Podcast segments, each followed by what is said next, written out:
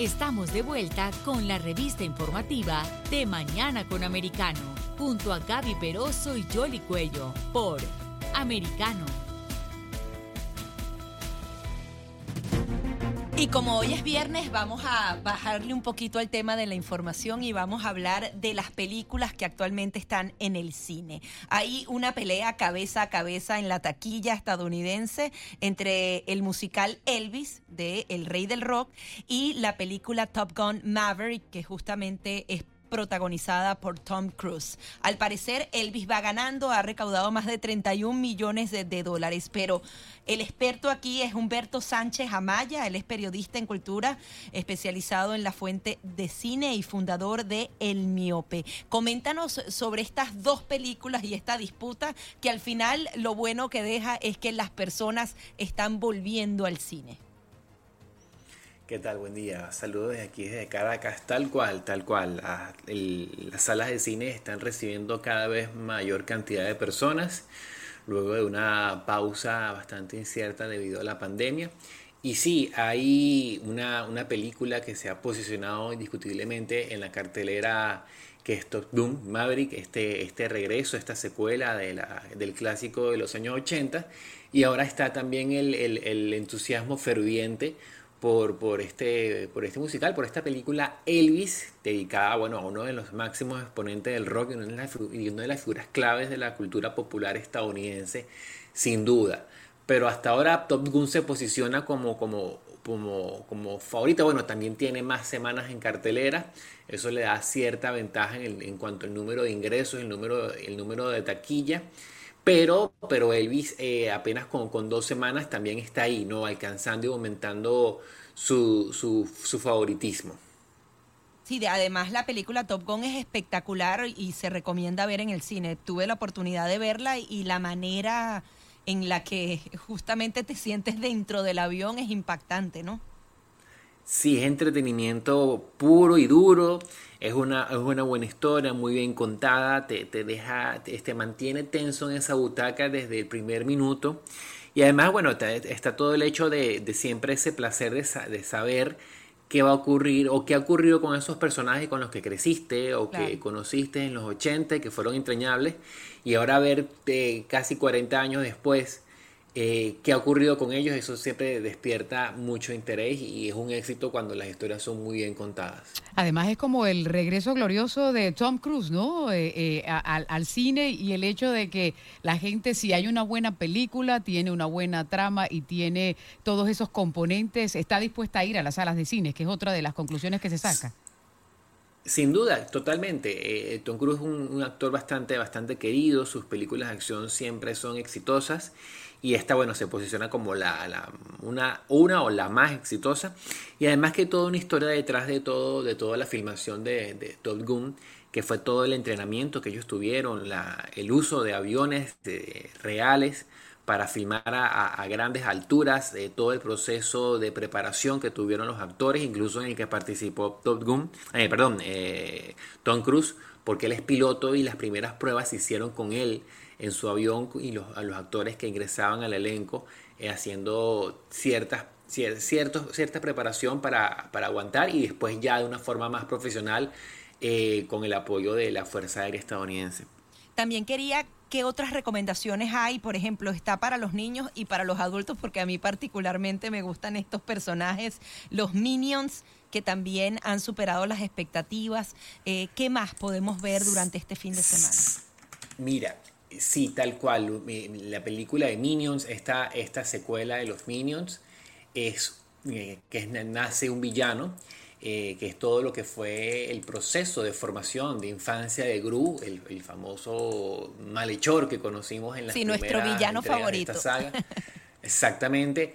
Ha sido un éxito de taquilla. De hecho, aquí mismo en Venezuela, yo tuve la oportunidad de estar en dos centros comerciales el lunes pasado y los cines estaban a reventar eh, de personas eh, queriendo ver la película y se ha posicionado muy bien en la, taquilla. Es una película bastante entretenida, bastante divertida y, eso, eso llama la atención. Entonces eso para, como película familiar, para todo el público, es un, digo que es la, la, fija para este próximo fin de semana. Y hay otra película que ya se distancia un poco del género de Minions o de Top Gun, eh, pero que también ha tenido no solamente muy buena, muy, buena respuesta en la taquilla, sino también en la, de la crítica, que es The Black Phone, esta película, El teléfono negro, una película de terror, de misterio, que está ya catalogada como una de las mejores que se han hecho en los, en los años recientes.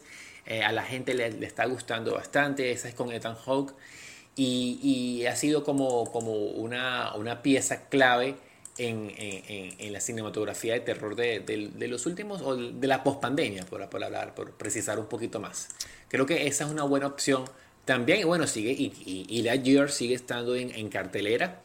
Eh, para todos los fanáticos de las sagas, a pesar de, la, de, la, de, las críticas mixtas que ha tenido, más allá de la polémica y todo eso, es una película que cuya historia ha atrapado a algunos y a otros no tanto, ¿no? el desarrollo del personaje como tal. Ahora, también nos gustaría comentar eh, una noticia un poco triste que conocimos a en eh, el día de ayer, claro, es el ciclo de vida, ¿no? Pero se fue uno de los grandes también que, que quedó allí plasmado en, en, esas películas, en esa saga del Padrino, y estamos hablando del que hizo el papel de Sonny Corleone, James Caan. ¿Podemos hablar un poquitito más de él?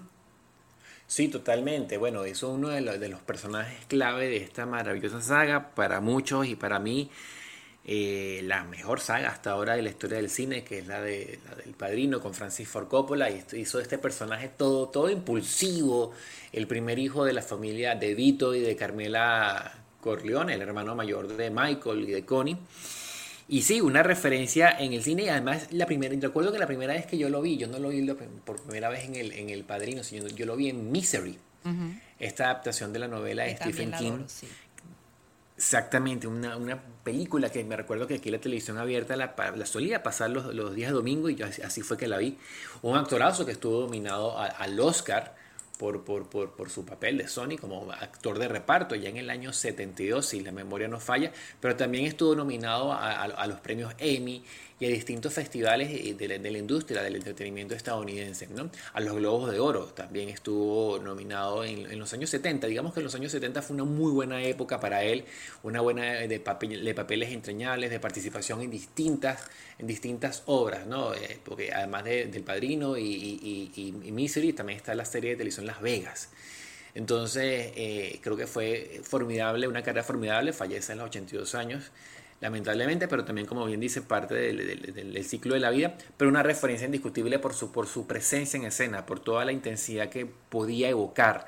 Creo que eh, el personaje de Sony es contundente en cuanto a lo que decía de su efusividad en, una en la familia, en la, eh, cómo él demostraba la efusividad de pertenecer a una familia como la Corleone, y luego en Misery vemos lo contrario, ¿no? Vemos a un escritor famoso, pero totalmente indefenso y vulnerable ante el secuestro del cual es víctima. Ahora, eh, Humberto, si bien es cierto que estábamos hablando inicialmente del cine y el regreso de todas estas películas que han motivado, sobre todo aquí en los Estados Unidos y también eh, de pronto en el resto del mundo, a acudir a las salas de cine, también hay que recordar que en las plataformas hay que revisar también lo que hay para este fin de semana. ¿Tienes algunas sugerencias? Mira, sí, este, yo, eh, ¿cómo lo explico?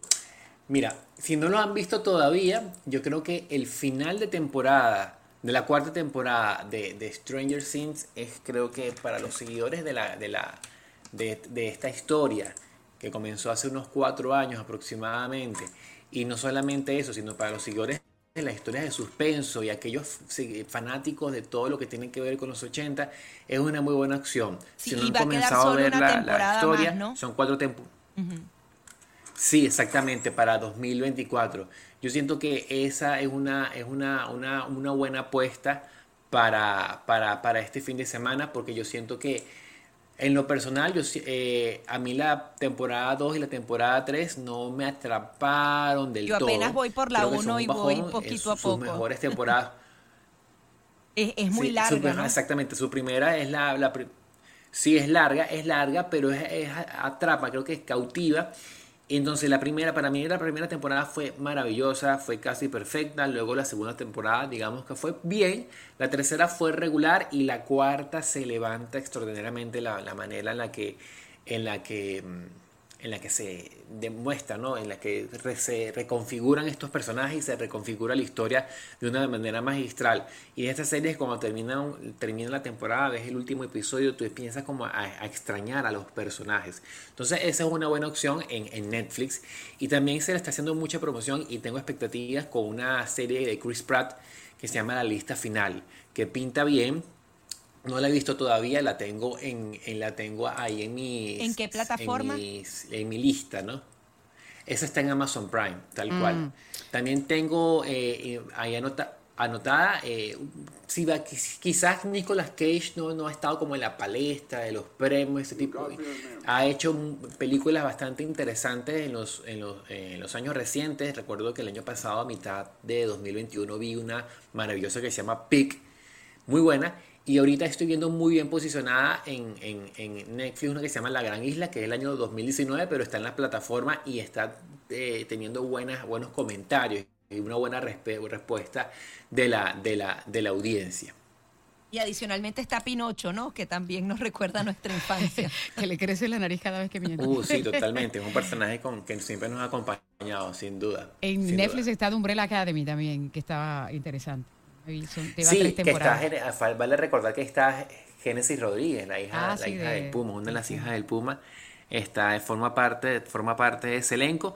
Y esa, esa, esa serie yo no la he visto, pero, pero tengo amistades, tengo conocidos que, que son fanáticos y, y, bueno, están siempre como muy pendientes de cada uno de los, de los, de los episodios como tal. Sí, pues muy bien. Ya tenemos una listita para poder eh, eh, apreciar este fin de semana. Humberto, muchas gracias ah, por este contacto. Sí, sí, sin duda. No, muchas gracias a ustedes por el contacto y saludos de aquí desde Caracas.